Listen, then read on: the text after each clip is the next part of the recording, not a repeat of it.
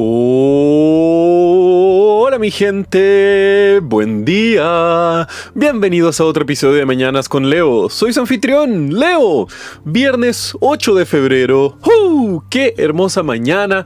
Hoy mi gente. Y no sé ustedes, pero me levanté energizado y feliz. Porque ayer tuve un chapuzón de piscina en la noche y fue realmente eh, revigorizante. Fue energético. Y al mismo tiempo porque estuve jugando. Jugando como un niño. Y eso es hermoso, el poder mover el cuerpo, reírse, saltar y simplemente estar riéndose sin pensar en nada y sin tener tantos prejuicios y pensamientos flotando en la cabeza como siempre. Y les hago esta pregunta, mi gente, ¿cuándo fue la última vez que ustedes jugaron?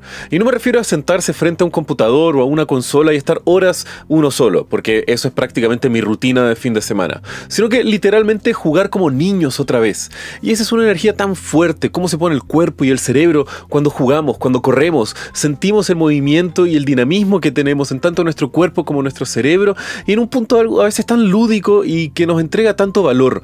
Y al mismo tiempo, qué triste pensar que muchas veces si nos ponemos a plantear eso, la respuesta es de algunos meses o siquiera hasta algunos años. ¿Y qué nos pasó que hemos perdido eso? Ese instinto de salir a jugar. Y no me refiero a hacer deportes, porque muchas veces en nuestra lógica de adultos asociamos al deporte al juego y no siempre a, a que las actividades deportivas y actividades físicas tenemos el mismo componente y comportamiento de juego, porque si no, nosotros le hemos quitado muchas veces este componente de diversión pura y simplemente seguimos reglas para cumplir puntos. Y muchas veces los juegos no tienen nada más que algunas directrices y órdenes ligeras, porque si no te reíste estuviste pasándola bien mientras estabas jugando al fútbol, entonces tú no estabas jugando realmente fútbol, estabas haciendo deporte. Así que mi gente, busquemos instancias de juego en nuestras vidas, donde podamos reírnos otra vez sin tantas preocupaciones y pesos de cómo estamos siendo percibidos, cómo los demás están pensando y juzgándonos a nosotros mismos sino que simplemente estar riendo y jugando en esta modalidad de niños otra vez.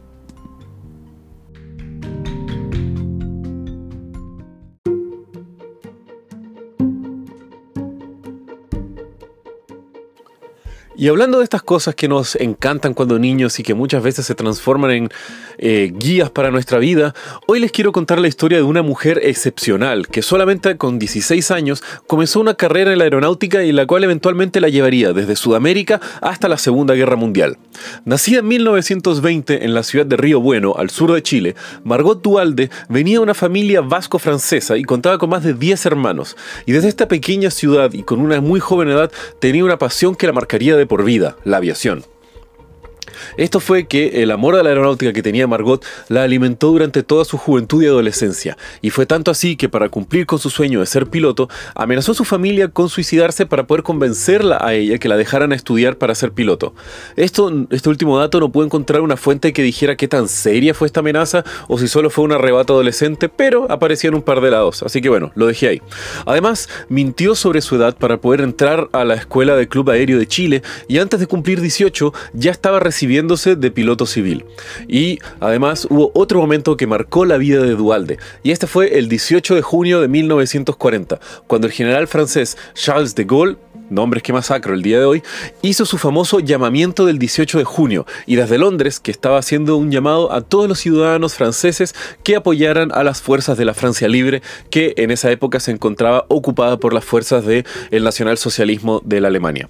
Y bajo este llamado partió Magot Dualde ah, hacia la guerra, pero bajo el pretexto eh, y al mismo tiempo la justificación a su familia que en realidad se estaba yendo de viaje a Canadá pero en realidad se había enlistado en la Royal Air Force para combatir contra el eje en la Segunda Guerra Mundial.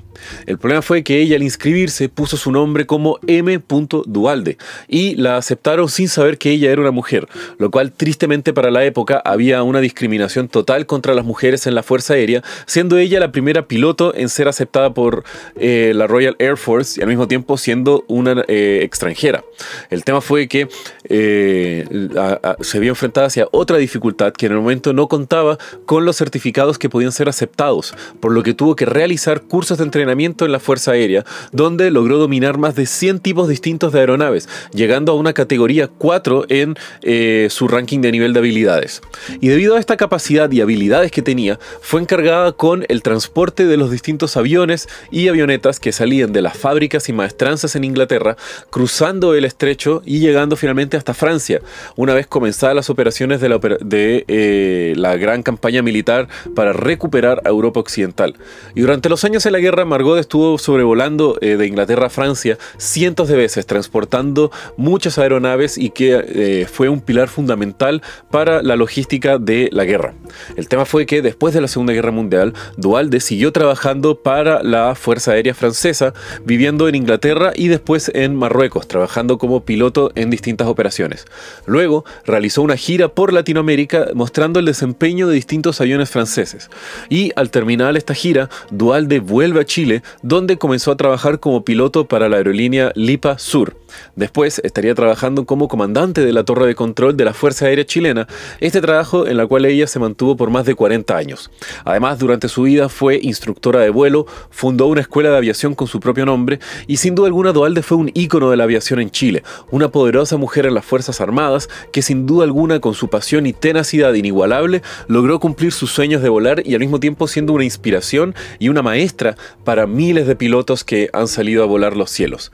Tristemente fallece el 5 de febrero del 2018 a los 97 años de edad, después de haber tenido una vida excepcional durante su carrera militar y civil, condecorada por la Fuerza Aérea Británica, chilena y francesa por sus labores y trabajos en tanto tiempo de guerra como en paz, siendo al mismo tiempo Margot Dualde un ícono de la aeronáutica que brilla hasta el día de hoy. Así que grande Margot Dualde, por ser una mujer alada como ninguna otra, creando su espacio en el firmamento y en nuestras memorias. Y bueno mi gente, si quieren saber un poco más de lo que les hablé el día de hoy, pueden ver los links en la descripción del episodio. Y como ya saben, que tengan un muy buen día. Los quiero mi gente. Besos.